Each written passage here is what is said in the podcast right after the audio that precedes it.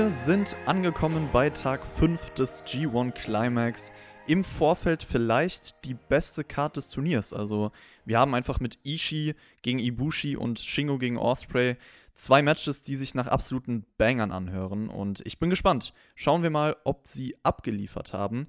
Kümmern wir uns zuerst um den Opener. Und das war Yota Tsuji gegen Gabriel Kidd. Die Grundarbeit hat wieder gestimmt. Also Dinge wie Technik, Selling, Ausdruck, solche Kleinigkeiten einfach funktioniert und es wirkt auch authentisch für die Rolle, die sie einnehmen, für das, was sie verkörpern sollen. Ich finde auch, dass diese zwei irgendwie nochmal einen Ticken stiffer gegeneinander agieren als jetzt die anderen Paarungen. Also jetzt zum Beispiel Tsuji gegen Uemura oder Gabriel Kid gegen Uemura. Und man kann ja auch die Matches generell gut miteinander vergleichen. Die hatten bei Tag 2 ein Match, das fand ich noch einen Ticken besser. Das ist für mich immer noch das beste Young Lion Match des Turniers sozusagen. Vielleicht auch aufgrund dieser zwei Minuten mehr, die hier gefehlt haben, aber das war trotzdem ein solider Opener von den beiden, also eigentlich Copy-Paste, das, was ich zu den anderen Openern bisher gesagt habe und dann kennt ihr meine Meinung. Zum Booking, Gabriel Kidd hat sich den Sieg geholt und hat ja bei Tag 2 verloren.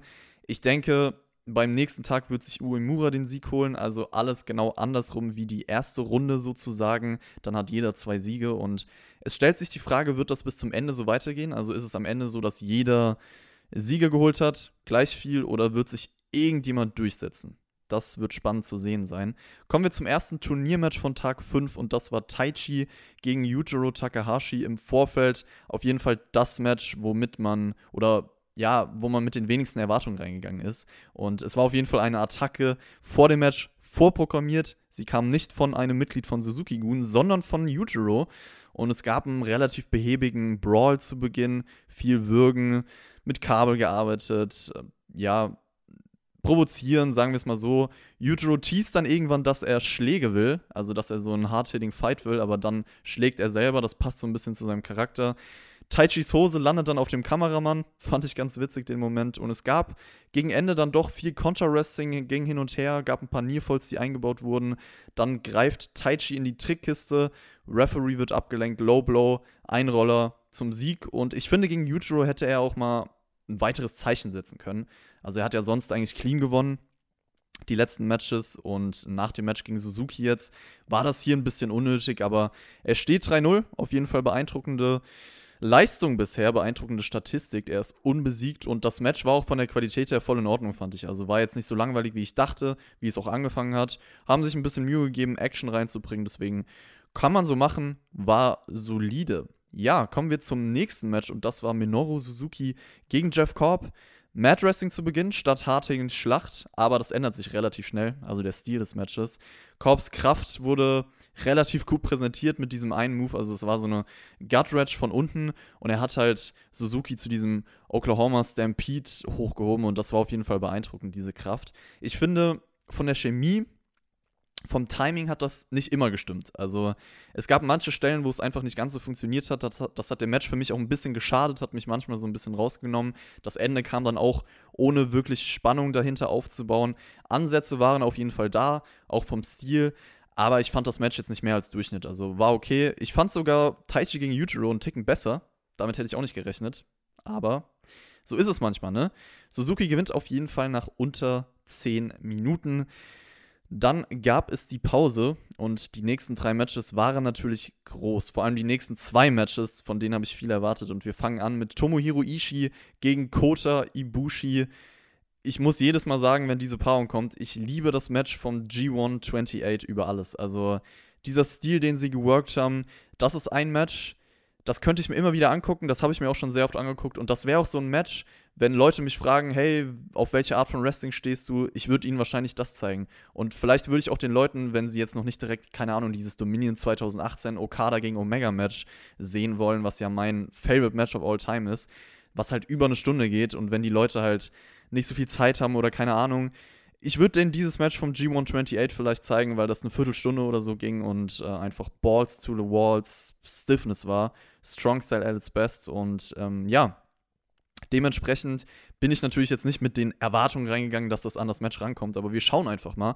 Ishii bei seiner Entrance schon vorher diesen Siegeswillen gehabt, also direkt gedacht, komm her, kleiner Ibushi, jetzt wird's ernst und die ersten Minuten waren dann auch wirklich testen, dagegenhalten das war schon awesome eigentlich. Alles aushalten. Ishii will die Schläge. Ibushi irgendwann in der Ecke unten und er streckt seinen Kopf halt hin zu diesem dritten. Er will mehr. Und man hat jeden Schlag, oder ich zumindest habe jeden Schlag gefühlt, jeden Vorarm, jeden Slap, jeden Tritt, jeden Chop, keine Ahnung, auch das Provozieren am Seil, das erhitzt die ganze Spannung nochmal. Dann gab es diese No-Self-Phase von verschiedenen Moves, Dropkick, Power Slam, Germans. Sie liegen beide am Boden, kicken sich dann am Boden. Das war auch ein mega Image, was man kreiert hat, also einfach sehr kreativ und passend. Slaps verteilt. Sogar die Hals-Vorarms, die berühmt-berüchtigten von Ishii hält Ibushi aus, lacht sogar. Und dann gibt es diesen Faustschlag von Ibushi auf den Hals. Mega brutal, auch ein Callback zum letzten Match, das habe ich gefeiert. Und vor allem dieser krasse Konter von den, vom Kamigoye in den Headbutt, der war sehr, sehr geil. Ibushi zeigt dann einen eigenen Brainbuster. Am Ende ging es hin und her. Kamigoye-Versuche ganz, ganz oft, die wurden ausgekontert in Headbutts, in Lariats. Und irgendwann kann Ibushi sein Knie durchbringen und auch Kamigoye zum Sieg. Ja, was soll man sagen? Das Match war mega brutal.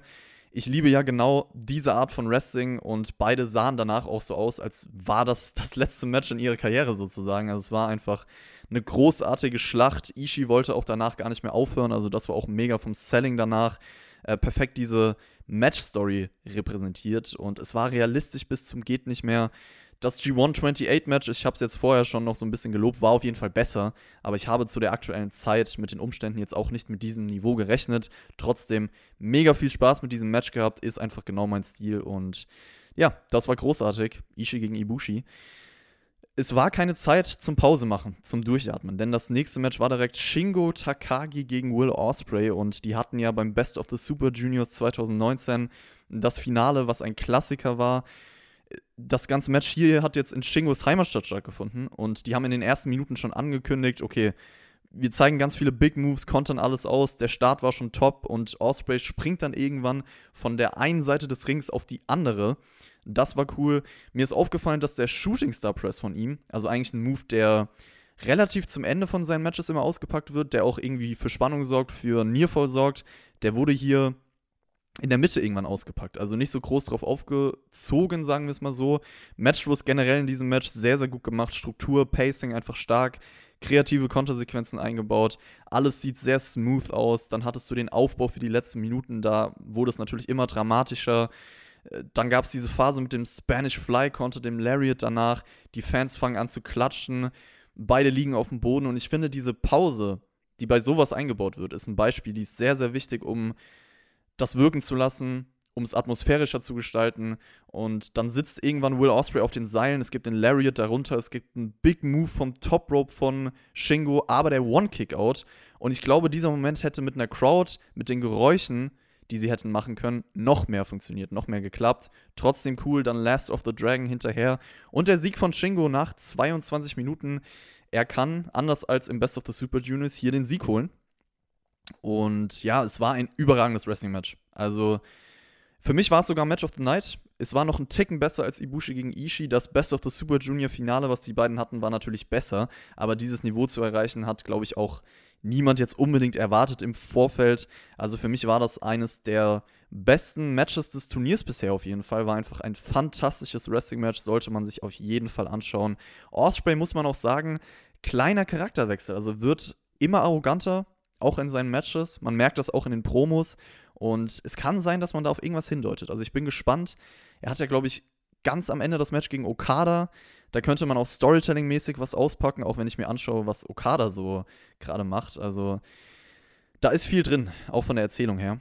Gut, dann haben wir noch den Main Event. Und da haben sich wahrscheinlich viele Leute auch im Vorfeld drauf gefreut. Ich wusste schon, das wird nicht meins. Und ich wurde auch nicht Lügen gestraft, sagen wir es mal so. Kazuchika Okada gegen Jay White. Die hatten schon große Matches gegeneinander, hatten auch schon ein Wrestle Kingdom Match vor ein paar Jahren.